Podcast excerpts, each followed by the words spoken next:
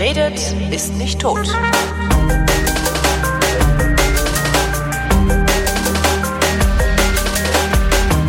Willkommen zu einer neuen Ausgabe der Wissenschaft. Diesmal mit Florian Freistetter. Ich muss das jetzt immer sagen, weil äh, ich ja nach, nach deinem Hinweis einen kleinen Fork dieser Sendung unternommen habe oder dieser Senderei unternommen habe und mit äh, Ruth jetzt über den Himmel spreche. Monatlich. Genau, das habe ich gehört. Äh, und mit Holger Klein erstens. Ach so, und, ja, äh, ja. ich habe das gehört. Schöne Sendung. Auch wenn ich gedisst wurde. Also, das schleicht sich jetzt ein. In der letzten methodisch inkorrekt Folge wurde ich schon gedisst. Jetzt aber für euch, also über die Podcast-Welt will ich fertig machen. Wärst mal nicht nach Österreich gezogen wieder, ne? Das ist, ja. äh, da, daher kommt das.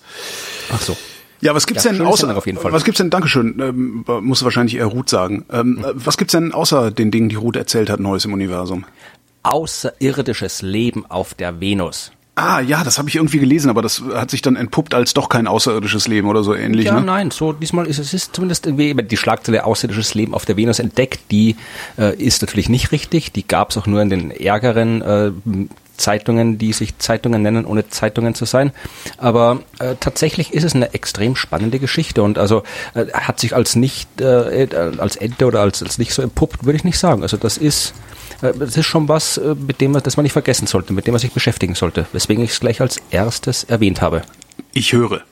Also was Also- genau hat man gefunden? Also auf der Venus selber kann man ja noch nicht mal gucken. Da haben die Russen, glaube ich, vor ein paar Jahren mal irgendwie einen LKW abgeworfen, der genau eine Stunde durchgehalten hat, ne? Naja, das Problem mit der Venus ist, dass sie halt äh, notorisch untererforscht ist. Ja? Also Ja. alle gehen nur zum Mars. Das erste Problem ist, äh, dass es ist wesentlich leichter zum Mars zu fliegen als zur Venus. Ja? Also aus dem Sonnensystem rausfliegen von der Erde ist einfacher als ins Sonnensystem reinzufliegen. Ach, warum? Äh, Kurzversion, also du, du tauchst, du fliegst näher an die Sonne ran und steckst tiefer im Gravitationstrichter des Sonnensystems fest. Und das äh, führt dazu, dass es energetisch viel aufwendiger ist. Also äh, die Venus bewegt sich viel schneller um die Sonne rundherum als äh, die Erde und äh, als der Mars. Das heißt, du musst da wesentlich mehr Geschwindigkeit, quasi halt Geschwindigkeitsdifferenz überwinden, als wenn du nach draußen gehst. Also es ist also noch näher am Merkur ranfliegen, ist noch viel schwieriger, zur Sonne ranfliegen ist noch viel schwieriger. Also es ist energetisch wesentlich ungünstiger, wenn du in den Gravitationstrichter reinfliegst, als wenn du rausfliegen würdest. Okay. Das andere Problem ist, dass halt der Mars hat so gut wie keine Atmosphäre und eine feste Oberfläche und äh, zumindestens jetzt keine ex schon extreme Temperaturen. Also es geht bis minus 100 Grad runter, aber zwischendurch ist es auch mal so 0 Grad, 10 Grad. Also äh, da kann man hinfliegen und kann man drauf landen. Und da kann man auch von der Erde aus gucken. Die Venus hat halt eine Oberfläche, auf der es fast 500 Grad Celsius hat, hat eine Atmosphäre, die massiv dick ist, wo du auch von außen nichts durchsiehst. Also ist halt wesentlich eine sagen wir mal, eine forderndere äh, Umgebung, um dort zu landen. Aber trotzdem ist die Venus eigentlich ein extrem spannender Planet. Also ich habe das immer schon gesagt, äh, dass die Venus viel mehr erforscht werden sollte. Also wie du sagtest, äh, seit damals, waren es die 70er, ich weiß gar nicht mehr genau, äh, haben halt die Russen ein paar Sachen abgeworfen dort und sind gelandet dort, aber weil es halt zu heiß war, hat man halt kaum Zeit überlebt. Äh, Das letzte Mal, dass eine Raumsonde da war, war 2014. Da ist der äh, Venus Express, glaube ich, hieß das Ding. Ist halt äh, da ein bisschen um die Venus rumgeflogen, hat die von außen untersucht. Also durchgucken konnte man ja schwer. Ja, und das, Kann man- wir waren nicht mehr dort. Kann man mit gar nichts durchgucken?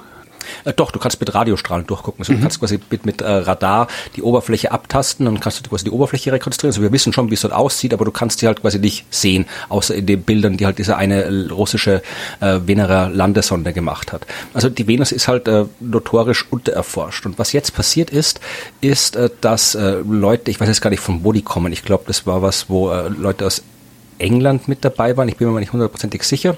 Also auf jeden Fall ein internationales Team.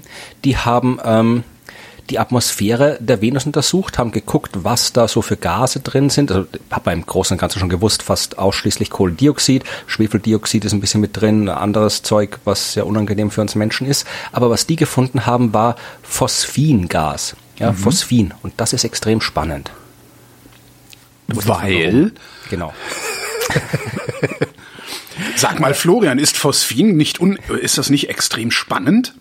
Äh, Phosphin ist enorm spannend. Du wirst gar nicht glauben, wie spannend Phosphin ist. Ähm, Phosphin heißt eigentlich chemisch korrekt Monophosphan. Das ist Wasserstoff und Phosphor. Dreimal Wasserstoff, einmal Phosphor, pH 3. Ja, das ist Gas, äh, ist äh, farblos, geruchslos, ist brennbar, ist giftig. Äh, wir basteln es hier bei uns auf der Erde im Labor zusammen. Aus verschiedensten Gründen kann man das bauen oder braucht man das. Meistens ist es dann nicht komplett rein und eher unangenehm, also dann riecht es nach Knoblauch und faulem Fisch. Aber ähm, man verwendet es zur Schädlingsbekämpfung äh, zum Beispiel, ja, oder wenn man irgendwelche Leuchtdioden anbauen will, dann kann man die auch brauchen dazu. Und äh, wie gesagt, es wurde eigentlich nicht entdeckt, dieses äh, chemische, diese chemische Verbindung, sondern eben wirklich hergestellt, weil es eigentlich natürlich nicht vorkommt auf der Erde. Es kommt ein bisschen natürlich vor, und zwar kann es von Mikrolebewesen, Bakterien erzeugt werden, wenn die in einer sauerstoffarmen oder sauerstoff sauerstofffreien Umgebung sind. Ja? Mhm. Also zum Beispiel, äh, äh die, wenn sie äh, irgendwo unter Mo im, im, Moor sind, ja, im Sumpf, okay, wo ja. Sauerstoff mhm. drin ist, oder im Verdauungstrakt von Tieren. Ein schönes Paper, das jetzt wieder sehr, sehr populär geworden ist, äh, hat beschäftigt sich damit, dass man Phosphin im äh, Kot von Pinguinen nachgewiesen hat. Mhm. Ja, aber kommt in anderen Lebewesen auch vor. Venuspinguine. Äh, nein, Nicht. man hat keine Pinguine auf der Venus entdeckt, aber man hat eben dieses Phosphin entdeckt und Phosphin ist schon lange äh, in der äh, Astronomie, Biologie, Astrobiologie-Szene als ein wirklich klassischer Biomarker bekannt. Mhm. Und äh, Biomarker sind halt äh, Stoffe äh, in der Atmosphäre von Himmelskörpern, die ein sehr, sehr gutes Indiz dafür sind, dass dort Leben existiert. Ja, also bei uns zum Beispiel oh, Sauerstoff ist sowas im gewissen Sinne, weil Sauerstoff in der reinen Sauerstoff in der Menge, in der wir es hier bei uns auf der Erde in der Atmosphäre haben, äh, der ist eigentlich nicht vorgesehen, weil Sauerstoff reagiert extrem schnell mit allem Möglichen. Das heißt, wenn du jetzt mit dem Finger schnippst und äh, alles Leben von der Erde entfernst, dann verschwindet auch der Sauerstoff in geologisch okay. kurzen Zeiträumen. Mhm. Das heißt, dass freier Sauerstoff da ist in der Atmosphäre, ist jetzt kein eindeutiges Anzeichen, aber ein gutes Anzeichen dafür, dass da etwas ist, was regelmäßig Sauerstoff nachliefert. Ja, es gibt andere äh, solche Biomarker und äh, Phosphin, äh, da gibt es eben eine von den äh, Leuten, die dieses, diese Entdeckung gemacht haben auf der Venus, die hat früher schon äh, geschrieben im, im Scientific American und auch ihre Forschungsarbeiten, äh, die durchaus bedenkenswerte Worte, das war, glaube ich, im letzten Jahr. Wenn wir Phosphin auf einem, also da ging es allgemein, also Biomarker und extrasolare Planeten bei anderen Sternen, ja. Mhm. Und die hat gesagt, wenn wir Phosphin auf einem äh, Gesteinsplaneten in der habitablen Zone gefunden haben äh, und keine andere Erklärung dafür finden, ja, und die, die, ähm, der Nachweis quasi eindeutig ist, dass dieses Phosphin dort ist, dann haben wir Leben gefunden. Hat sie damals gesagt. Ja, und jetzt hat man Phosphin gefunden. Ja, äh, und äh, zwar durchaus also in, unter Anführungszeichen großen Mengen. Ja, also ja. Das, das, was sie nachgewiesen haben, waren äh, 20 äh, ppm, also nicht wirklich viel, so 20 Teilchen pro äh, Million, Milliarde, ich weiß gar nicht, was das immer ist. Jeden Fall Million. Ja, genau, es müssten 20 Teilchen pro Million. Das ist wirklich wenig, aber tatsächlich viel zu viel. Also man kann sich überlegen, dass es, wir wissen, dass es Phosphin zum Beispiel auch im Jupiter und im Saturn gibt. Aber da hast du eben auch deutlich energetischere Vorgänge. Da hast du enorm hohe Temperaturen da drin, also wirklich 5000, 6000 Grad. Da hast du enorme Drücke und so. Und, äh, und mit diesen energetischen Bedingungen können auch chemische Reaktionen ablaufen, die Phosphin erzeugen. Ganz ohne, ohne das Leben. Genau. Mhm. Aber diese Bedingungen haben wir auf der Venus nicht, nach allem, was wir wissen. Die Leute Leute dieses, äh, diese Detektion von Phosphin veröffentlicht haben, die haben natürlich darüber nachgedacht, was es da quasi sonst noch abseits von Leben für äh, Möglichkeiten gäbe, Phosphin zu erzeugen. Also wir wissen, dass auf der Venus ein bisschen Vulkanismus existiert. Wir wissen, dass da da können Blitze einschlagen, da können irgendwie Asteroiden drauffallen, was auch immer. Die haben alles untersucht und sind aber immer zu dem Schluss gekommen, äh, wenn alles, was wir über die Venus wissen, richtig ist, dann gibt's dort nichts, was diese Menge an Phosphin erzeugen kann. Es ist viel, viel zu wenig, was da ohne Leben entstehen könnte. Das Einzige, was noch übrig bleibt, ist halt, äh, Sie sagen im, im Artikel wirklich, so, äh, es gibt eigentlich nur noch zwei Möglichkeiten. Ja, entweder unbekannte geochemische Vorgänge auf der Venus. Ja, also mhm. wir wissen über Chemie und über die Venus zu wenig oder Leben. Das waren die zwei Möglichkeiten, die Sie dann quasi gesagt haben. Wenn wir über Leben reden, worüber reden wir da? Ja, wie gesagt, äh, nicht über Pinguine, mhm. auch über nichts, was auf der Oberfläche wohnt. Ja, weil die Oberfläche, wie gesagt, hat fast 500 Grad Celsius. Da kriegst du nichts, äh, was da leben kann. Sondern um, es geht um etwas in den Wolken. Die Venusatmosphäre ist extrem hoch, extrem dicht und äh, wird wie die meisten Atmosphären kälter, wenn du dich vom Boden entfernst. Und das ist auch keine neue Idee. Also es haben schon seit Jahrzehnten Menschen darüber nachgedacht, Wissenschaftlerinnen und Wissenschaftler darüber nachgedacht, äh, ob es vielleicht irgendwo in den Wolkenschichten lebensfreundliche Bedingungen gibt. Also wenn du dich so 50, 60 Kilometer von der Venusoberfläche entfernst, hast du da Temperaturen, die zwischen 0 und 60 Grad liegen. Das ist halbwegs okay. Ja. Du hast dort auch äh, Wasserdampf, ja, weil äh, die Wolken bestehen zwar aus Schwefelsäure, ja, und diese Schwefelsäurewolken lassen tatsächlich Schwefelsäure regnen. Also die Venus ist echt, ein, echt eine Scheißgegend. Also da regnet jetzt Schwefelsäure. Aber äh, die regnet halt von dort oben runter, kommt immer näher an die Oberfläche. Irgendwann wird es so heiß, dass sich diese Schwefelsäure zersetzt und dann unter anderem sich wieder mit anderem Zeug, was da rumschwirrt, zu Wasserdampf verbindet. Das heißt, du hast da oben halbwegs angenehme Temperaturen, du hast da oben Wasserdampf in dieser Schwefelsäure drin. Du hast im Prinzip die Bedingungen für Leben, ja, Wasser und angenehme Temperaturen. Und es haben sich auch wirklich, also schon vor ein paar Wochen erst habe ich über eine Arbeit geschrieben, wo sich eben Menschen überlegt haben, ob theoretisch überlegt haben, rein theoretisch damals noch, wie der Lebenszyklus von äh, hypothetischen Venusmikroben aussehen könnte, die wirklich ja. da oben leben, dann so wie die Bärtierchen in so eine Kryptophase gehen, also sich wirklich quasi äh, sinken dann quasi ab, wenn es zu heiß wird, äh, dann äh, gehen die diese diese diese Starre quasi, also diese, diese ja. Phase, wo sie eigentlich, eigentlich tot sind, auch schon wie tot, aber äh, dann werden sie durch irgendwelche äh, Turbulenzen der Atmosphäre wieder nach oben getragen, wo es halbwegs nett ist, wo es Wasser gibt und dann wachen die wieder auf. Also man kann sich solche Lebenszyklen von äh, Mikroben vorstellen, die in der, nur in der Wolkenschicht, in dieser einen Wolkenschicht der Venusatmosphäre leben und äh, in dieser Wolkenschicht hat man dann eben jetzt Phosphin gefunden, äh, was genau das ist oder sein könnte, was solche Bakterien quasi äh, ausatmen. Also Okay, das heißt, das heißt, der Phosphinfund ist im Grunde eine, ja, fast eine Bestätigung der Theorie. Fast. Also das, das ist halt immer, wir sind halt immer noch im Indirekten, ja. ja. Äh, damit wir es wirklich bestätigen können, ja, bleibt uns eigentlich nichts anderes übrig, als halt zur Venus zu fliegen. Also wir haben keine andere ja. Möglichkeit. Es kann ja immer noch sein, dass wir halt von der Venus was nicht falsch verstanden haben. Also man ist sich ziemlich sicher, dass die Detektion okay ist. Ja, also dass wir wirklich dieses Phosphin nachgewiesen haben. Das kann ja auch sein, dass man was falsch gemessen hat. Das ist ziemlich abgesichert. Also wir gehen davon aus, dass das Phosphin da ist. Ja. Das müssen wir erklären, warum es da ist. Und die Möglichkeiten sind eben Leben oder halt irgendwas äh, an der Venus, was wir noch nicht verstanden haben.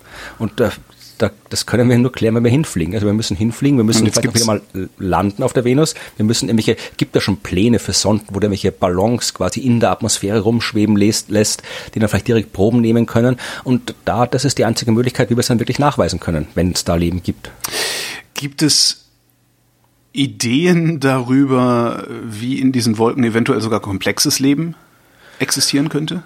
Oder ist das schon zu viel Science Fiction dann? Äh, vermutlich gibt es diese Ideen in der Science Fiction mit Sicherheit. Ich persönlich weiß jetzt spontan nichts darüber. Ich weiß, dass Carl Sagan hat sich viele Gedanken darüber gemacht, über Leben in der Atmosphäre von den Gasplaneten, von Jupiter und Saturn.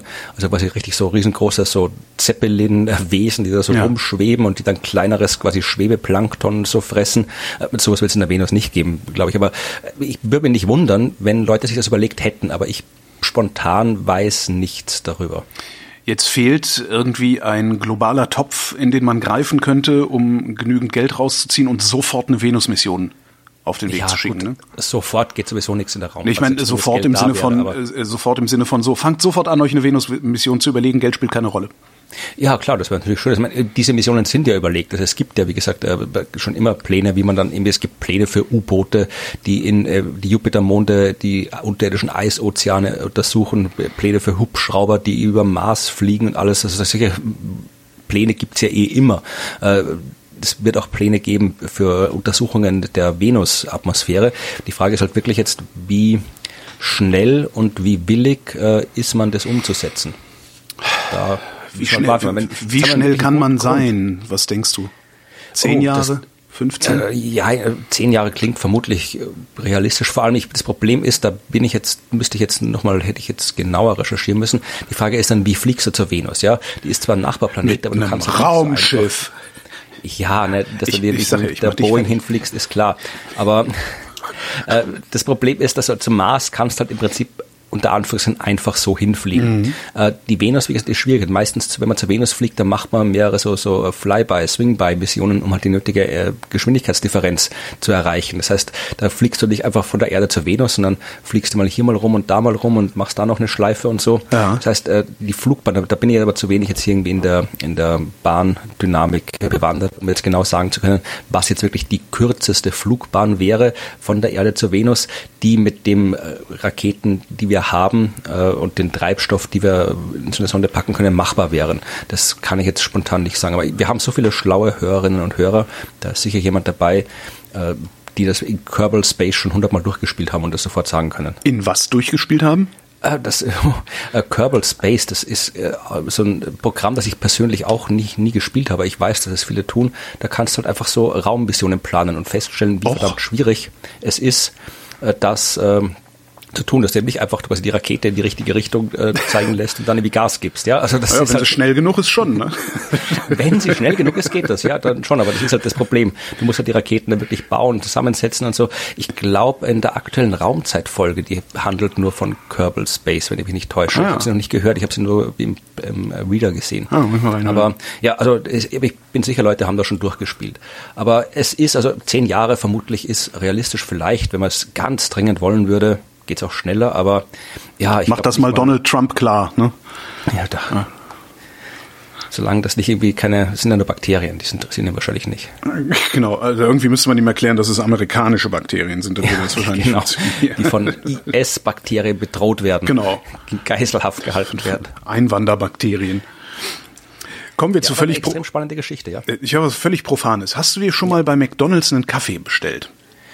Oh, ganz, ganz selten. Also ich bin generell nicht so der Kaffeetrinker und dann auch meistens, wenn ich im Kaffeehaus sitze, vielleicht bin ich so am Bahnhof unterwegs, mhm. kann es durchaus sein, dass ich mir, ich kann mir jetzt nicht erinnern, wann, aber mit Sicherheit ja.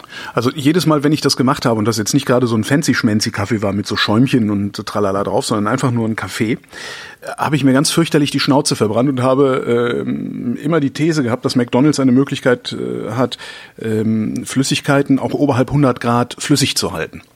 Ja, das geht ja auch theoretisch, aber und, ich weiß nicht, ob McDonalds die Technik hat dazu. Jetzt haben WissenschaftlerInnen äh, am DESI, also am Deutschen Elektronensynchrotron mit ihrem äh, X-Feld, diesem Röntgenlaser, ähm, nachgewiesen, wie McDonalds das macht. Ja? Und zwar, genau. Und zwar haben die mit, mit dem Röntgenlaser Röntgenblitze innerhalb einer Zehntausendstel Sekunde, also Wasser, ne, Zehntausendstel Sekunde Röntgenblitze auf Wasser geschossen und haben es geschafft, das Wasser auf 172 Grad aufzuheizen, ohne dass es verdampft ist. Das hat McDonald's, und, die haben Röntgenlaser. Genau, die haben Röntgenlaser in ihren Kaffee, Kaffeemaschinen.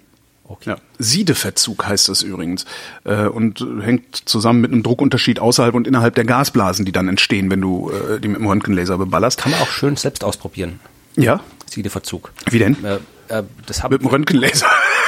ja, nee, aber das ist, hast du das noch nie erlebt? Also zum Beispiel, wenn du dir jetzt hier irgendwie ähm, Wasser für was auch immer in der Mikrowelle heiß machst mhm. und dann raustust und dann meine tust du irgendwie was Suppenbrühe rein oder Zucker oder halt wie Tee und sowas. Und sobald du das reintust, schäumt das nochmal extrem auf, ja. brodelt nochmal und du kannst dich fies verbrennen dran. Ja. Das ist genau Siederverzug. Ah, okay. Ja, cool auch ohne Röntgenlaser. Wieder aber halt nicht bei, bei 172 Grad. Ja, ist irre, ne? 172 Grad. Das Interessante muss wohl gewesen sein, da hört es dann auf, also mein, mein Verständnis hört, also nee, hört es nicht auf, sondern hört es ganz auf, ähm, dass die Bewegung und Anordnung der Moleküle, also der Wassermoleküle, nicht gleich Dampf waren, sondern gleich Flüssigkeit. Das mhm. scheint irgendwie auch nochmal was ganz Besonderes gewesen zu sein. Weil Hydrodynamik anscheinend was anderes ist als, wie heißt das andere? Gasdynamik, dann äh, Dingens. Ja, ich glaube, das läuft alles unter Hydrodynamik. Alles unter Hydrodynamik. Thermodynamik, Dynamik, Dynamik. Die, Dynamik, ist alles genau. War alles dynamisch. Jedenfalls, äh, jetzt wissen wir, wie McDonalds das macht. Jetzt brauchen wir doch keinen Kaffee mehr trinken gehen. Ja, zur Dynamik habe ich auch noch ein uh. Thema. Das ist etwas, was wir alle schon äh, vermutet haben und wozu es auch, glaube ich, schon Studien gab. Aber jetzt wissen wir es auch äh, nochmal durch sehr ausführliche, schöne Studien. Diese Gesichtsvisiere helfen nichts. Ach was? Genau, nichts. Ja. Da gibt es auch gerade so ein Bild, das, das durch die sozialen Medien ja, geht, genau. mit diesem, mit diesem Gülle-Laster. Ja. Genau, also man kann sich ja wirklich denken, also gerade in der Gastronomie ist das ja wirklich so, da wird das halt irgendwie, die, die atmen das und halt dann wird der Atem über das Gesichtsvisier auf den Teller, den der, die Servierkraft trägt, weitergeleitet. Also man kann sich denken, und diese, diese winzigen äh, Kreditkarten, die da vom Mund ja, ja, das ist alles, haben. Das ist das. Also, aber ich gehe, also wenn, wenn ich irgendwo bin, wo jemand, wo jemand sowas hat, gehe ich sofort wieder raus. Also ich war, wir waren neulich im Tierpark hier in Berlin und äh, wollten Eis essen und da stand halt auch so ein der der der Eisverkäufer stand halt auch mit so einem riesigen Plastikschild vorm Gesicht da und hat halt alles runter aufs Eis geatmet. Wo ich auch gedacht habe, okay, nee, dann äh, gehen wir da hinten an der Frittenbude lieber ein Tüteneis holen. Ja, aber jedenfalls äh, es, gibt es Studien, eine Studie, die äh, hat äh, ist eine Simulation der schnellste Supercomputer der Welt, heißt äh, Fugaku und steht in Japan mhm. und äh, die haben halt damit äh, also das äh, vielleicht kann da auch wieder die Hörerschaft aushelfen. Ich habe jetzt hier äh, das gelesen in einem Artikel auf der äh, Nachrichtenseite des ORF, äh, bin dann die Primärquelle quasi, oder fast die Primärquelle dürften Artikel im Guardian sein, aber nirgendswo ist diese tatsächlich äh, verlinkt, was die Leute da in Japan gemacht haben, nicht mal auf der Seite des, äh, des Supercomputers. Also entweder das ist irgendwie, alle beziehen sich immer nur auf den Guardian-Artikel, also vielleicht kann da jemand äh, herausfinden, wo ob es da Daten gibt oder ob es einfach eine Pressekonferenz war.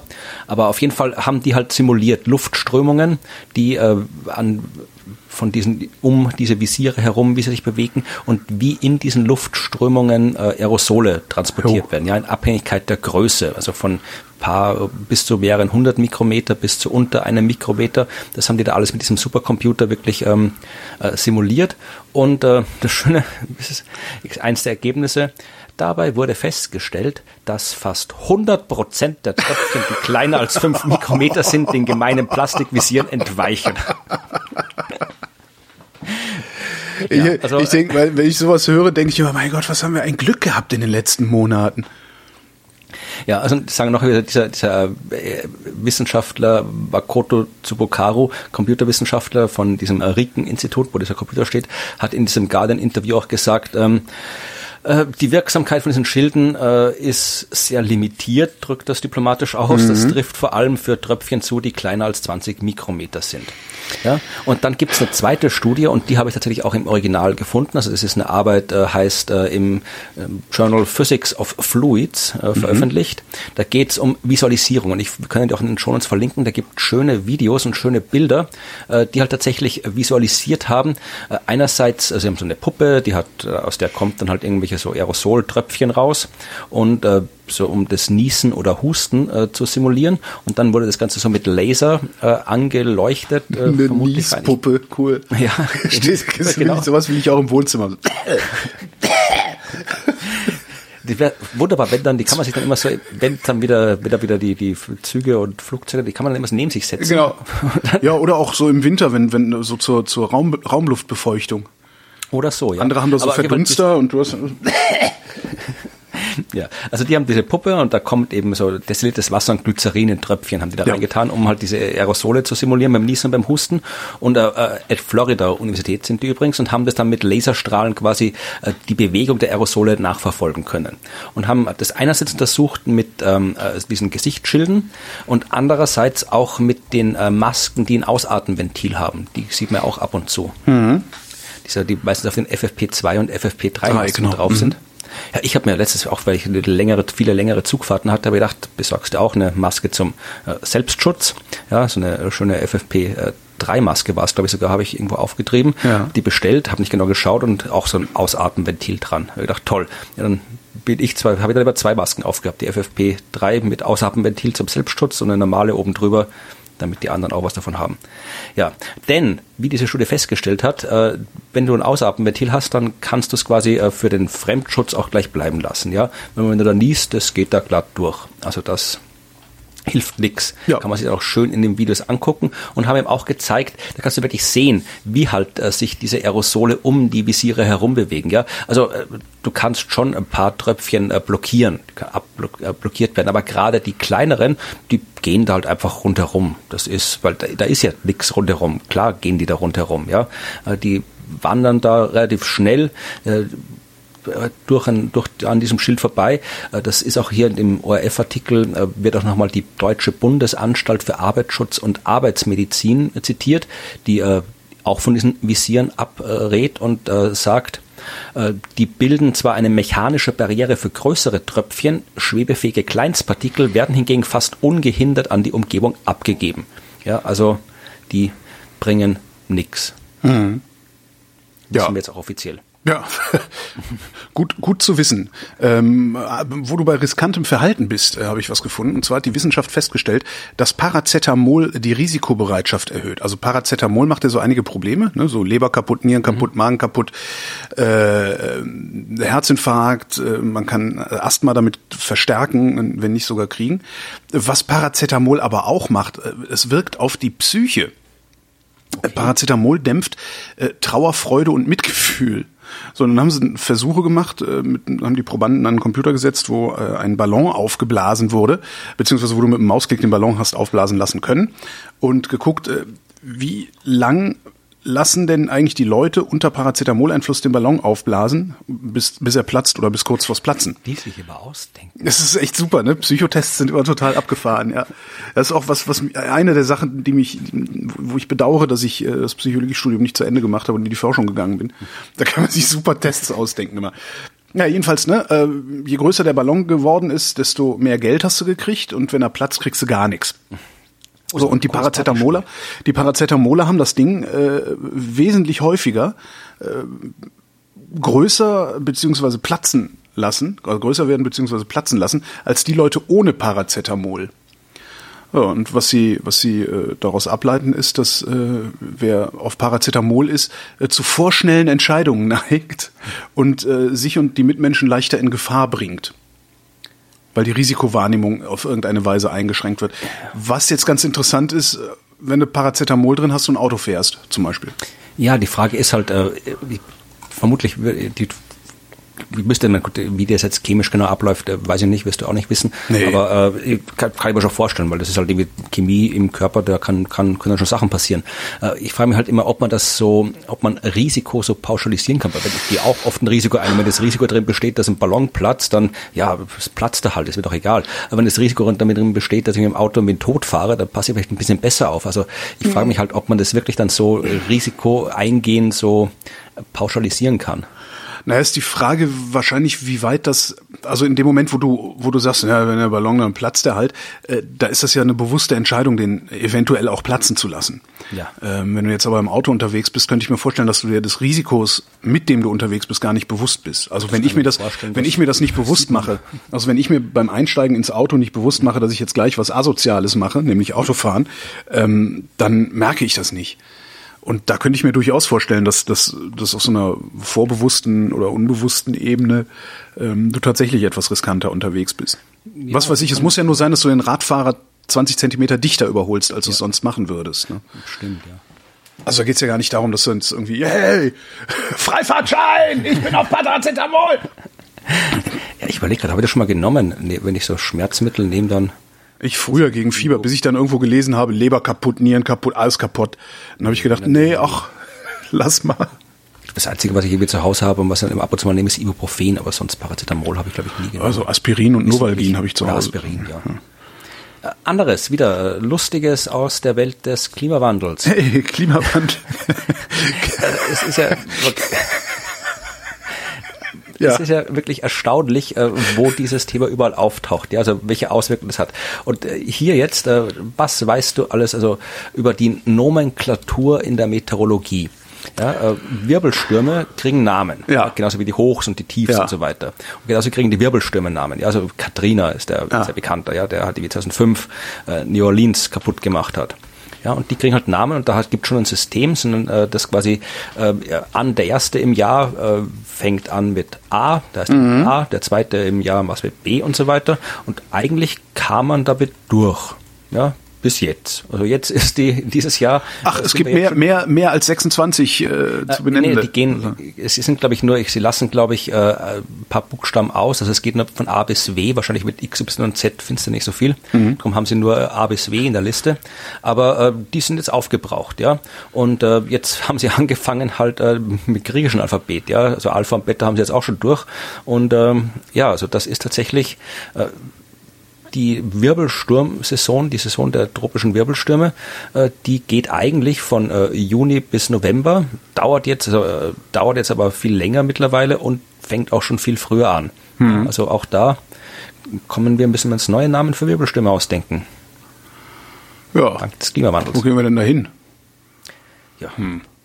Äh, männlich-weiblich machen ja, sie sowieso so Büro, schon. Ne? Müller 1, Müller 2, Müller 1, Müller 3.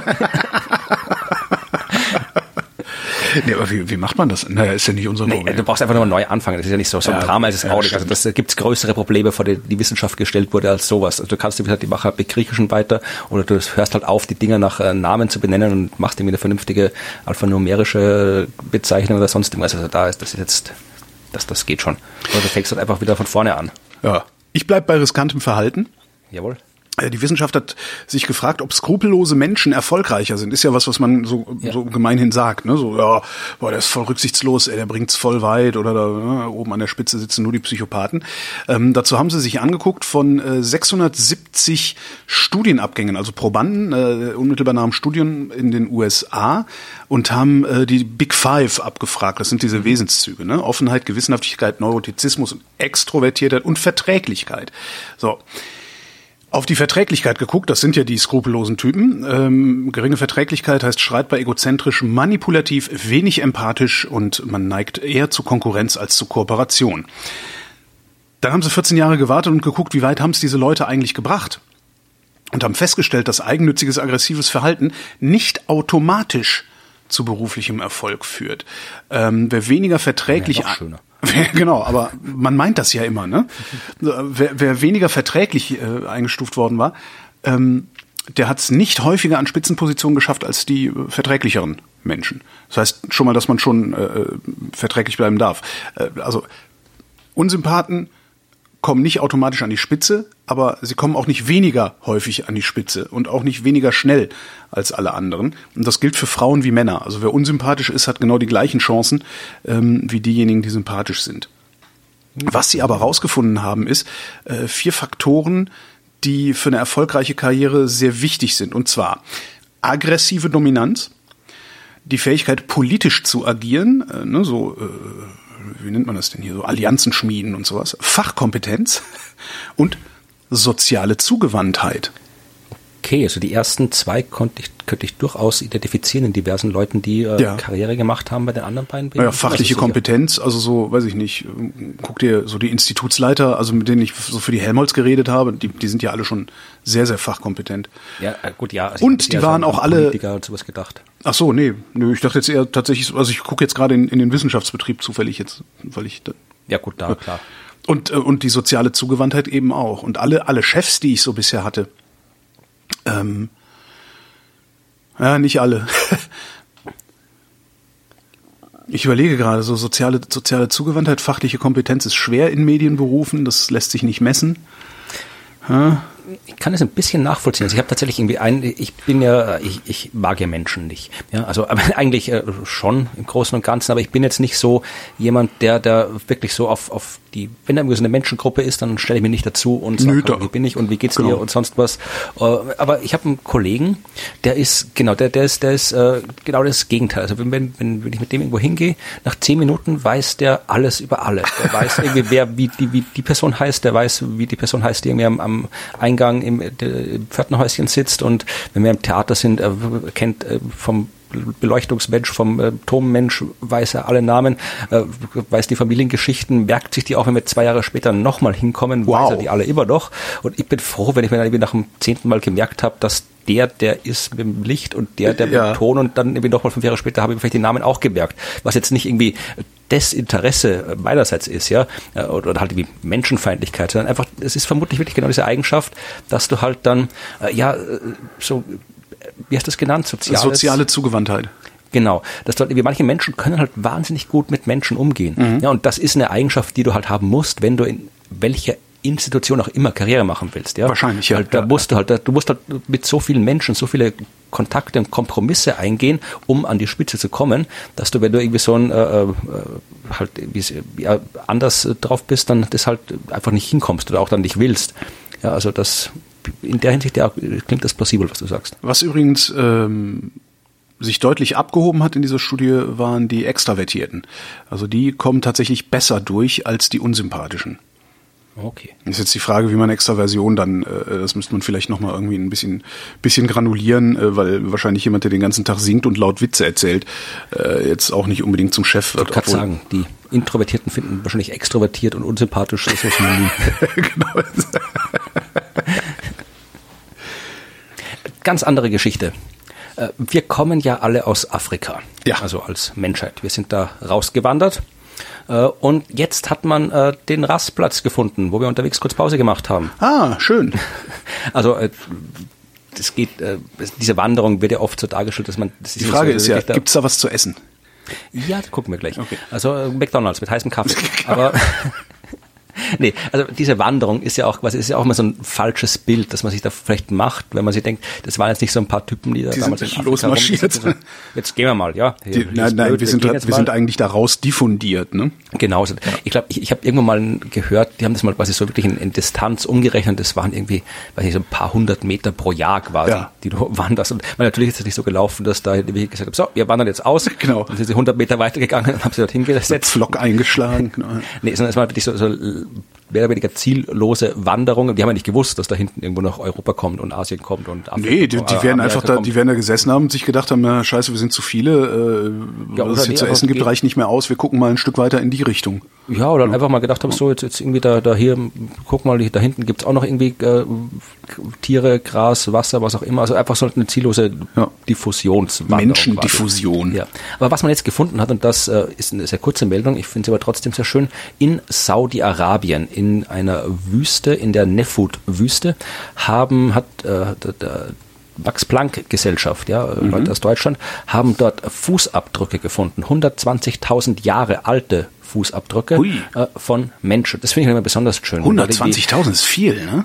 Ja, das ist viel. Also ist richtig so, also wenn du halt irgendwie so äh, normales archäologisches Zeug findest, irgendwelche Scherben, äh, Gestein, Gebäude, sonst irgendwas, das ist auch schon cool, aber wenn du wirklich siehst, okay, das macht es halt so konkret, ja, wenn du siehst, da ist einer gestanden. Ja. Ist wirklich konkret da gestanden. Der war da mit seinem Fuß und ist da gestanden. Das ist, hat irgendwie, das, weiß ich, ich finde das immer beeindruckend.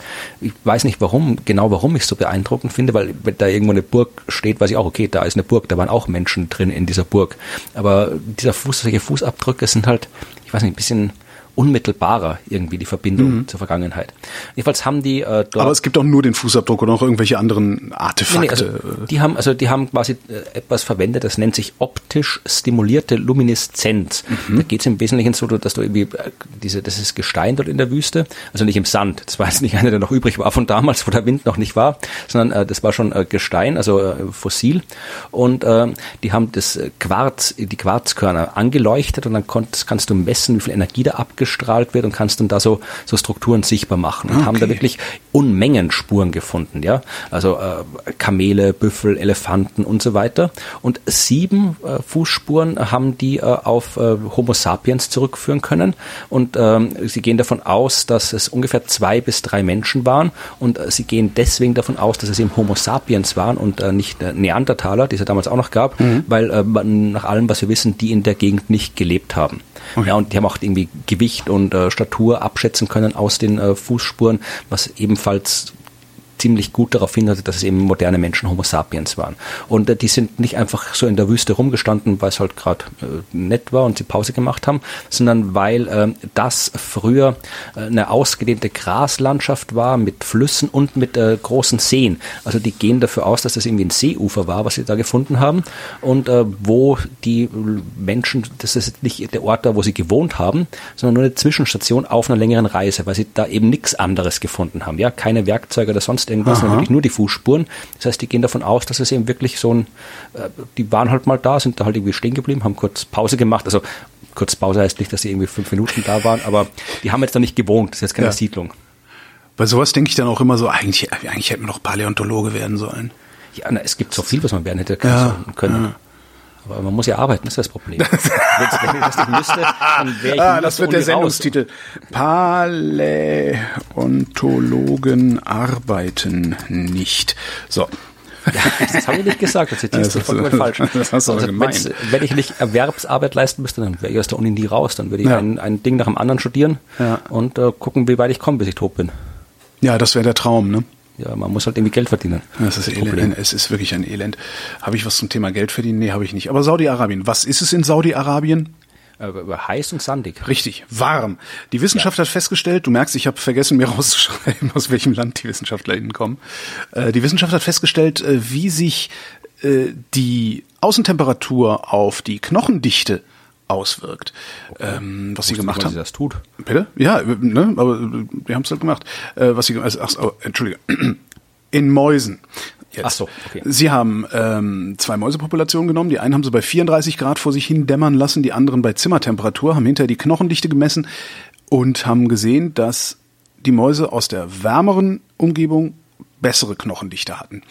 Dann haben sie sich gedacht, hm, mal gucken, womit könnte denn das was zu tun haben? Ich frage mich dann auch manchmal, wie die, wie die Denkprozesse, also wie die Denkschritte sind, die da hinführen. Da haben sich gedacht, womit könnte das denn wohl zu tun haben? Naja, machen wir mal Stuhltransplantation. Haben die Darmflora äh, von den warmen Mäusen in die kalten Mäuse die gar nicht war, haben Osteoporose-Mäuse noch gebastelt, haben die Darmflora von den warmen Mäusen in die Osteoporosen-Mäuse implantiert,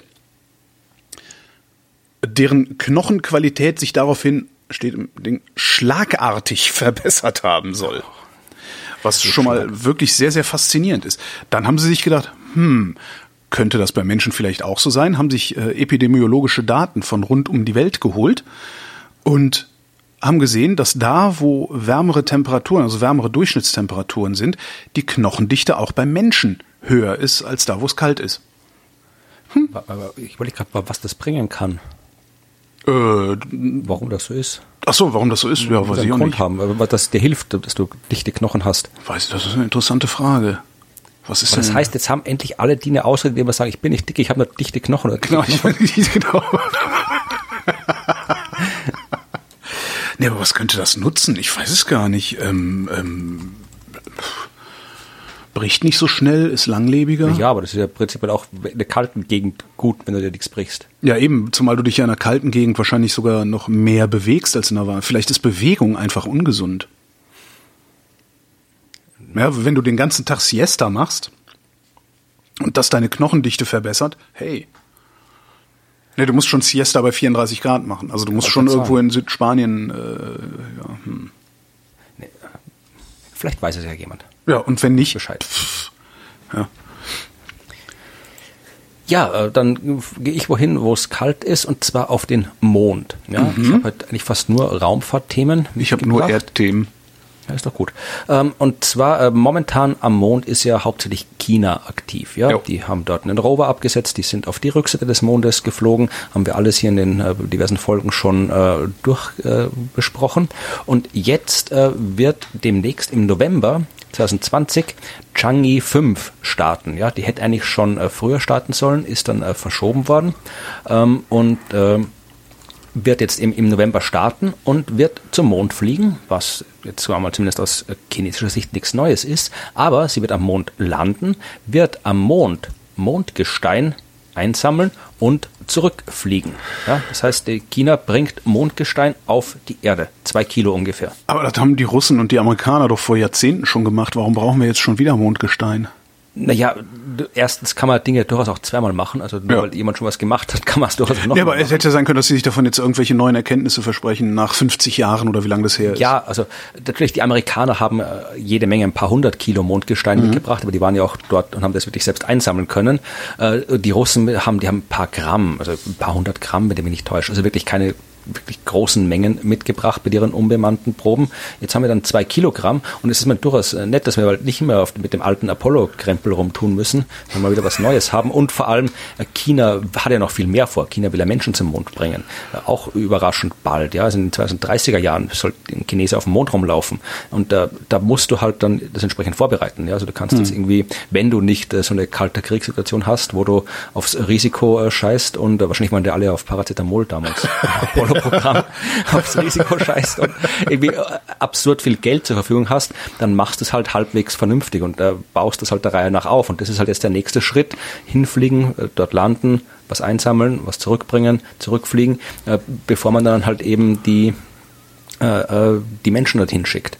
Also das ist halt einfach die das heißt, die nehmen eigentlich das Mondgestein mit dem Zurückfliegen. Das ist, das ist im Grunde, das, das Mondgestein ist sozusagen Beifang aus der Erprobung der Technologie, dahin zu fliegen und wieder zurückzufliegen. Ich würde schon sagen, dass beides wichtig ist, weil aus dem Mondgestein können wir auch wahnsinnig viel lernen. Also, das ist so wie mit der Venus, ja. Also, wir können von außen drauf gucken und sehen Sachen. Aber wenn wir Material von dort haben, ist es natürlich viel, viel besser. Das haben wir dann hier auf dem, äh, noch besser, als wenn wir es hier auf der Erde haben, weil es alle, alle guten Labors stehen auf der Erde. Und, äh, da können wir das in Ruhe untersuchen. Und die Amerika, die, die Chinesen, äh, ich weiß nicht jetzt, wie die, wie die Beziehungen zwischen USA und China sind, also auf, auf wissenschaftlicher Ebene. So, ja. Aber wenn jetzt äh, chinesische Forscherinnen und Forscher äh, in Amerika anrufen und sagen, fragen, ob sie ein paar Kilo Mondgestein haben könnten, weil sie müssten ein bisschen was forschen für ihre geplanten Mondmissionen, äh, ob die dann sagen, ja klar, schick uns einen Briefumschlag mit äh, Rückporto und dann kriegst du es. Oder ob die vielleicht sagen, nee, wir holen uns das lieber selber das Zeug. Also das wird durchaus auch relevant sein, dass sie mhm. das Mondgestein haben. Ja, aber die Technik natürlich, die erprobt wird, ist ebenfalls relevant. Ja, bin gespannt, ob das funktioniert. Währenddessen hat die Wissenschaft sich äh, Kannibalen angeguckt. Ach, und zwar geguckt? haben sie Ferne? Genau, aus der Ferne angeguckt, haben ähm, weltweit Daten gesammelt ähm, über Kannibalen und zwar mit so Beginn. Äh, interessanterweise haben sie 121 Kannibalen, also äh, im verbrecherischen Sinne jetzt, ne? Jetzt, sagen, jetzt nicht irgendwie hier äh, äh, Thüringer Wald oder so. genau. ja, das glaubt ihr, woraus Rostbratwurst ist. Ähm, haben äh, 121 Kannibalen ähm, identifizieren können und relativ detailreich Daten über die zusammensammeln können. Und wir haben jetzt sozusagen äh, das Psychogramm des Kannibalen daraus erstellt. Okay. Äh, Kannibalen töten überdurchschnittlich häufig mit physischer Gewalt, ne, erstechen, strangulieren, erschlagen, sehr selten nur mit Schusswaffen. Ähm, die meisten Morde haben einen sexuellen Bezug.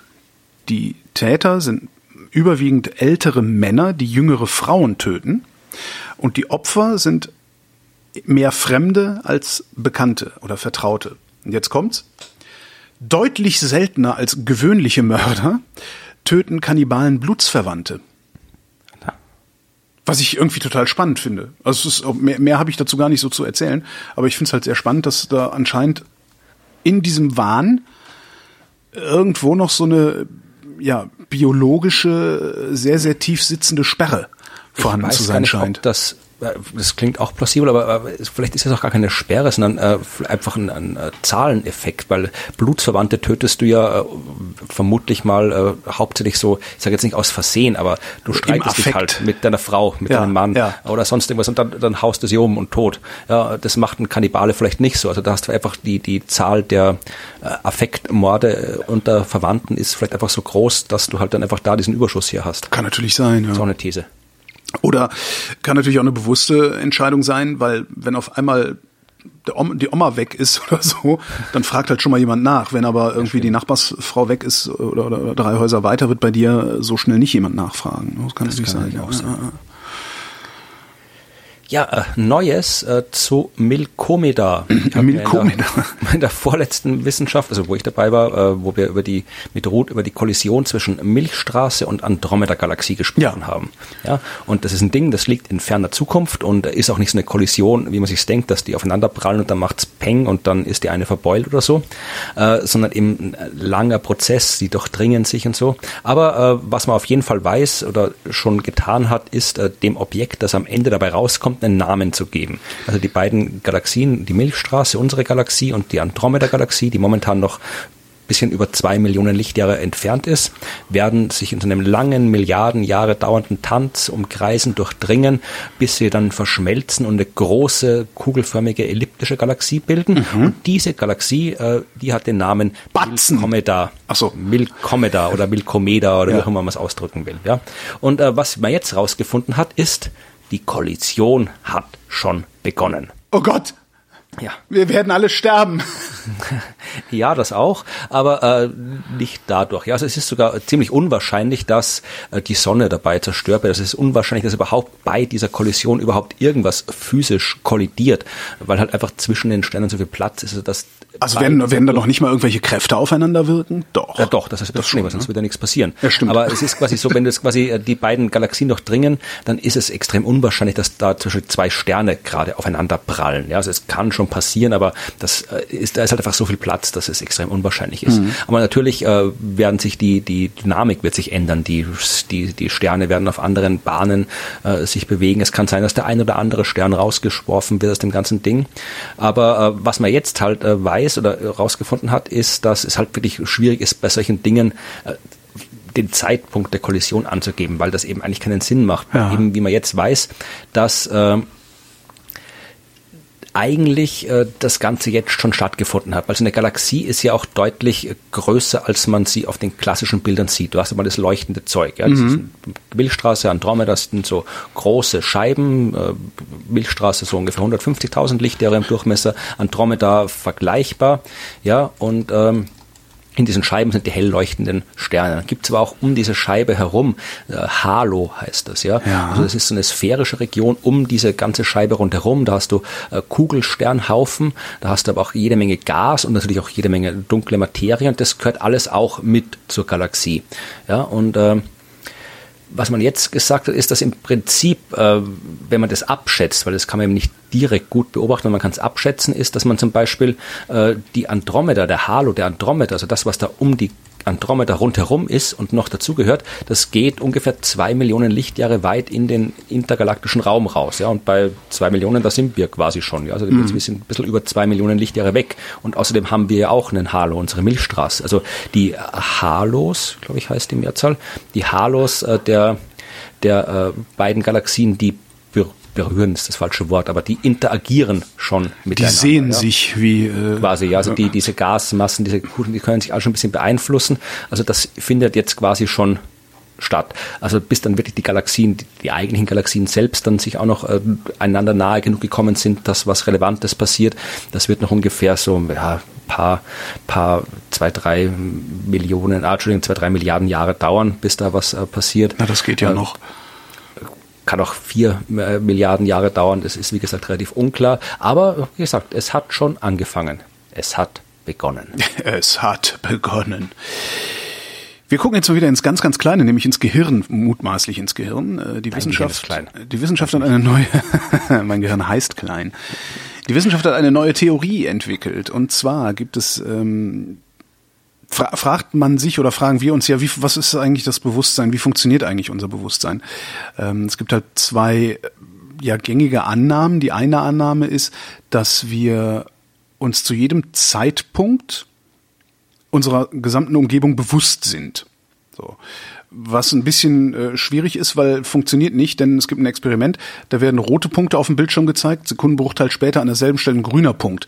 Ähm, wer sich das anguckt, sieht aber gelbe Punkte. Das heißt, wir sehen nicht, ja, wir, wir, nehmen nicht. Corona-Ampel in Österreich. Genau, genau. Wir, das, ja, heißt aber, heißt aber, äh, wir, unser Bewusstsein ist kein Kontinuum, weil wäre unser Bewusstsein ein Kontinuum, würden wir beide Punkte nacheinander wahrnehmen. So, äh, die andere gängige Annahme über das menschliche Bewusstsein ist, dass wir ähm, einzelne Informationen seriell verarbeiten, was auch nicht funktioniert, weil das würde ja bedeuten, dass sobald du irgendwas siehst, das Gehirn das erstmal verarbeiten muss, bevor du das nächste siehst. Klappt auch nicht so richtig. Mhm. Ähm, in dem Artikel steht, äh, kann halt nicht sein, weil dann könntest du zum Beispiel nicht mal Fahrrad fahren. Ja? Äh, jetzt sind sie hingegangen, haben gesagt, ja, dann äh, machen wir jetzt das, was man immer so macht, wenn Theorie nicht aus. Wir machen eine drüber und haben haben da jetzt eine Theorie drüber gestülpt und sagen, dass äh, das, das Universum, das Bewusstsein äh, nimmt fast kontinuierlich in Intervallen von bis zu 500 Millisekunden Informationen auf und dieses, diese kontinuierliche Aufnahme wird von bewussten Momenten unterbrochen. So, und in den unbewussten Phasen verarbeitet das Gehirn die verschiedenen Elemente, die es aufnimmt, analysiert sie und in den bewussten lässt es uns handeln. Was ich eine total spannende Idee finde. Äh, die Überschrift lautet, wir erfahren die Welt als Serie kurzer Bewusstlosigkeiten. Es erinnert mich ein bisschen an cool, das, oder? Wie, so, wie so ein numerischer Integrator funktioniert. Das habe also ich noch nie verstanden. Es gibt einen sehr schönen kurzen Satz in diesem Artikel. Ähm, mit anderen Worten, Sie müssen Informationen kontinuierlich verarbeiten, können diese jedoch nicht kontinuierlich wahrnehmen. Okay, dann ist es vielleicht nicht ganz so wie ein numerischer Integrator, aber im Prinzip ist es ja genau das, wenn du solche Sachen wie, was auch immer, Differentialgleichungen, also du wirst irgendwie wissen, wie das, wie das Wetter morgen ist oder das Klima in 100 Jahren ist, dann hast du zwar, du hast eine mathematische Gleichung, die beschreibt dir, äh, wie das funktioniert. Wenn es heute so ist, ist es morgen so. Ja. ja. Das kannst du in der Gleichung aufstellen. Das Problem ist nur, wenn ich für heute jetzt einsetze und für morgen in tausend Jahren einsetze, dann kommt Quatsch raus, äh, weil halt äh, dazwischen so viel passiert, äh, das alles so komplex und chaotisch ist, dass das halt nicht funktioniert. Es geht nur dann, wenn ich wirklich einen ganz, ganz kleinen Zeitraum nehme, oder einen Zeitraum, der klein genug ist. Ja. Also ich kann sagen, jetzt ist es so und äh, in, in einer Stunde ist es so. Ja. Und dann kann ich äh, das so von in einer Stunde nehmen und das als neues jetzt definieren und dann wieder eine Stunde nach vorne gehen und so weiter. Und so kann ich mich dann halt auch fürs, beim Wetter zum Beispiel halt jetzt irgendwie bis, bis äh, nächste Woche vortasten oder beim Klima bis äh, in tausend Jahren vortasten oder halt bei mir war das halt immer bei der Bewegung von Himmelskörpern, kann ich halt da ein paar hunderttausend Jahre voraussagen, wie ich das machen will. Also so ein bisschen Ja, aber ich glaube, kommt mir das, das, vor. ist das, aber dann, das, ich treffe ja keine Annahmen. Naja gut, ich treffe schon Annahmen. Ich treffe Annahmen über ein Gleich. Ne? Also wenn man bei dem Fahrradfahrenbild bleibt, ähm, treffe ich ja kontinuierlich Annahmen darüber, äh, wie sich meine Position im Raum gerade oder wie meine Position im Raum gerade ist und, und meine Geschwindigkeit und Ja. äh, alles mögliche. genau das Stimmt schon, ja, ist halt nur hinreichend kurz, die, die äh, Annahmefrist sozusagen. Genau, na, wenn du halt irgendwie, Ja. ich habe Ja. äh, bei, bei dem, was ich gemacht habe, bei meiner Bewegung der Himmelskörper quasi vorhergesagt habe mit dieser numerischen Integration, dann habe ich halt, äh, meine Zeitschritte waren so, wir waren, glaube ich, immer so ein paar hundert Tage, hundert Tage, glaube ich, war immer so ein typischer Zeitschritt. Äh, aber wenn du es halt dann äh, entsprechend genau haben, also der, mit dem Zeitschritt äh, wächst die Ungenauigkeit. Ja. ja wenn das kleiner der Zeitschritt ist, desto genauer äh, kriegst du das Ganze. Also Ja, vielleicht ja klar, wenn ich, wenn, wenn ich den Zeitschritt groß genug mache, also wenn ich den auf, was weiß ich, zwei Sekunden ausdehne, fahre ich mit meinem Fahrrad den nächsten Fußgänger um, weil ich den gar nicht wahrgenommen Genau. habe, während der da reinmarschiert ist. Ja. Genau, vielleicht sind wir ja wirklich, vielleicht sind wir alle nur eine nur schlecht programmierte numerische Simulation in Fortran 77 oder irgendwie sowas. Numerische Bewusstseinsintegration. Genau. Oder integrierte Wahrscheinlich- Bewusstseinsnummer. Ja, falls irgendjemand aus dem Bereich der, der äh, Bewusstseinsforschung äh, noch nicht abgeschaltet hat, jetzt nachdem wir Genau. gequatscht Oder, haben. oder, oder zumindest, was heißt nicht abgeschaltet, also es würde ja reichen, nicht zu schreien die ganze Zeit, Ja. damit man hört, was wir sagen. Dann sagt es Es mal, bleiben übrigens noch reichlich Fragen offen. Am Ende dieses Artikels äh, stehen äh, folgende Fragen. Wie werden die bewussten Momente integriert? Was löst die unbewusste Verarbeitung aus? Welchen Zusammenhang gibt es zwischen diesen unbewussten Intervallen und Persönlichkeit, Stress oder Krankheiten? Und wofür wird Bewusstsein überhaupt benötigt?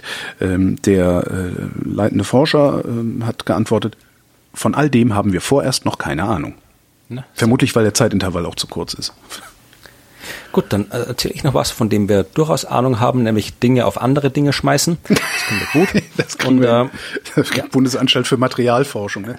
Ja, Hier, machen Sie mal kaputt, Schneidereit. Hier. Ja, in dem Fall müsste Schneidereit einen 160 Meter großen Felsbrocken im Weltall kaputt machen. Die Frage ist, wie hat Obelix den da hingekriegt?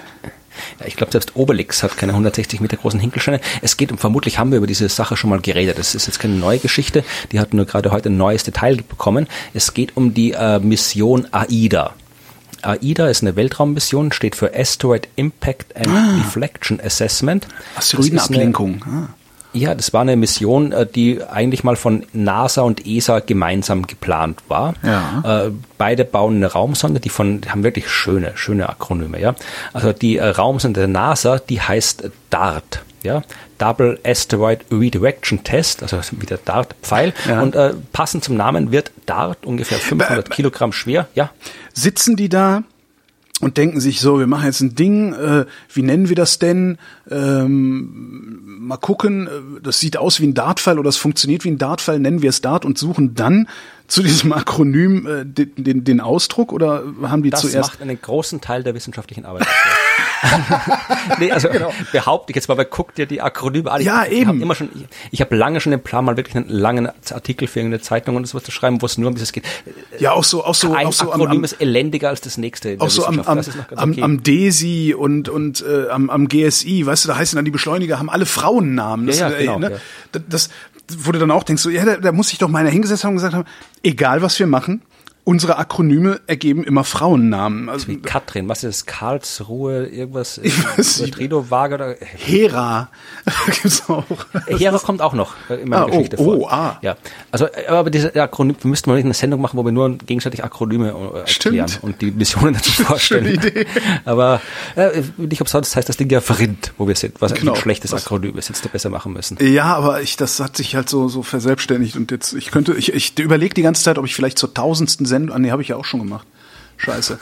Zum Zehnjährigen den Sendungstitel ändere, aber dann ist der Feed weg und dann haben wir keine Hörer mehr. Tja. Wir sind ja so schon Aber egal. dran. Also jedenfalls dieses Ding heißt Dart und Dart wird äh, mit ungefähr 500 Kilogramm Gewicht und ungefähr 6 Kilometer pro Sekunde auf einen Asteroid geworfen. Ja. Ja. Äh, nicht jetzt unbedingt, weil wir den jetzt irgendwie nicht leiden können oder äh, auch nicht, äh, weil ja, vielleicht war er ja ungezogen. Vielleicht wissen wir nicht. Äh, auch nicht unbedingt, weil der gefährlich für die Erde ist, aber weil andere Asteroiden vielleicht irgendwann mal gefährlich werden könnten und es dann gut ist, wenn wir wissen, was wir tun können. Weil eine der vielen Methoden der Asteroidenabwehr ist ja, äh, was nehmen und draufschmeißen. Das ist vermutlich die einfachste Methode, weil dadurch ändert sich die Geschwindigkeit des Asteroid und wenn man es richtig macht, ändert sich die Geschwindigkeit so, dass die Bahn sich so ändert, dass er eben nicht mehr kollidiert. Aber dazu muss man das weit genug wegmachen, ne? Ja, das ist immer besser, weil dann brauchst du weniger äh, Kraft, die du aufwenden musst. Und idealerweise hast du es halt vorher schon mal ausprobiert. Weil wie gesagt, Sachen auf Sachen schmeißen können wir, Sachen auf Sachen schmeißen im Wälder, ist ein bisschen schwieriger und Sachen auf Sachen schmeißen so gezielt, dass dann halt eben auch ähm, was passiert, was man haben will, ist halt noch schwieriger. Und deswegen war, gab schon lange die Idee, das mal vernünftig zu testen. Und äh, AIDA war eben äh, die Mission, mit der das getestet werden sollte. Wie gesagt, DART war der amerikanische Teil der NASA. Die Europäer hatten äh, AIM gebaut, ja, also AIM wie Zielen, äh, und das heißt Asteroid Impact Mission. Und die wäre zeitgleich dort gewesen, um das zu beobachten, was DART verursacht. okay. Ja, Also Mhm. DART fliegt Ich drauf. dachte gerade, um auf der anderen Seite einzuschlagen und das alles äh, zu nullen. So. nee, die hätten, hätten die, die hätten dann Dart abgeschossen. Also, nee, also äh. AIM hätte einfach nur, also Dart wäre drauf, bisschen komplexer wäre es dann schon, aber Dart fliegt drauf und AIM guckt zu, ob alles so läuft, es läuft oder was halt passiert. Ja, das war der Plan. So, jetzt äh, hat äh, 2016 ESA äh, ihren Teil gestrichen, ja, weil Oh. die Mitgliedstaaten das Geld nicht aufbringen wollten dafür. Äh, ich, warum genau kann ich jetzt nicht sagen, Weil aber es blöd war sind. Vielleicht, ja. Aber es ist Fall gestrichen worden, was halt in den, die Mission ein bisschen äh, seltsam macht, weil wenn jetzt die Amerikaner ihr Teil draufschmeißen und keiner guckt zu, ist auch niemandem geholfen, so wirklich. Aber, Aber kann man das denn nicht auch mit, ich sag mal, einer e- äh, externen Beobachtung sozusagen Genau. gucken, ob die Bahn sich halt verändert, jetzt- also über mehrere Jahre oder wie auch immer? das ist halt jetzt, also erstens mal haben die Amis gesagt, wir machen das trotzdem. Ja, dann gucken wir halt vom Boden aus zu. Ja, da sehen wir auch was, was passiert mit dem Ding. Ja, und äh, die aktuelle DART-Mission hat auch noch so ein paar äh, kleine italienische CubeSats mit dabei. Ah, okay. Äh, Light Italian CubeSat for Imaging of Asteroids, das heißt äh, Licia Cube. Weiß nicht, ob das auf Italienisch irgendwas Cooles heißt, aber äh, die fliegen halt auch mit, die werden kurz vorm Einschlag ausgesetzt und gucken halt von außen zu. Äh, dann ist aber Europa wiedergekommen und hat anscheinend noch ein bisschen Geld zusammengekratzt und 2019 beschlossen, sie machen doch noch mit und zwar mit der Raumsonde Hera. Und äh, meines Wissens nach steht Hera in dem Fall für nix, aber ich habe irgendwo auf einer Seite gelesen, dass eben die griechische Göttin Hera für ihre Beobachtungsgabe so bekannt ist. Also ist das vielleicht der Grund. Das Problem ist jetzt Hera, also DART wird ähm, im äh, Juli nächsten Jahres 21 äh, wird DART starten und im Oktober 22 wird DART auf den Asteroid drauffliegen. Äh, Hera wird erst 2024 starten What? und 2027 ankommen. Ja, aber äh, äh, ja, okay. Mhm. Aber und man untersucht halt dann jetzt, weil früher geht's nicht mehr, da hätte man damals weitermachen müssen. Ja. Das Rechnen für, für drei Jahre. Ja, aber jetzt wird halt, äh, guckt halt erstens mal, äh, schaut man, äh, was jetzt mit diesem Asteroid passiert ist, weil da gibt es natürlich einen Krater und äh, eben äh, Hera wird ausgerichtet sein, diesen Krater zu untersuchen. Das Zeug, was rausgefallen ist, wird auch Mini, wird auch einen Schwung CubeSats mit dabei haben, die dann auch aus den Untersuchungen rausfinden können, was im Inneren des Asteroiden abgeht und so. Äh, die Bahn, die sich dann hoffentlich verändert hat, wird man nochmal genau messen können und so weiter. Also wie gesagt, es ist halt zumindest meiner Meinung nach nicht der optimale Plan. Wäre besser, wenn dann beide zur gleichen Zeit da wären, aber immerhin gibt es jetzt noch eine gemeinsame Mission und man kann noch mal genauer hinschauen. aber bekloppt, Vor Ort. naja, das brauchen wir jetzt nicht. Und die, die, das, das, wie gesagt, das ist alles schon viel länger bekannt, das wäre jetzt keine Neuigkeit. Das Neue, was heute passiert ist, dass das Ziel, der Asteroid, äh, der äh, quasi äh, getroffen wird, jetzt endlich einen offiziellen Namen bekommen hat. Äh, denn das ist das Besondere, das handelt sich dabei um ein Doppelasteroidensystem, also ein großer Asteroid, äh, der ist schon 1996 gefunden worden, 800 Meter groß ungefähr, der heißt äh, Didymos.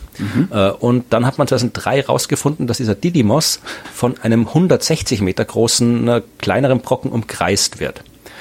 Und das ist ein interessantes Ding, weil normalerweise, du wirst ja wissen, wie hat sich die Bahn des Asteroiden verändert. Das ist das Hauptziel, was du hast.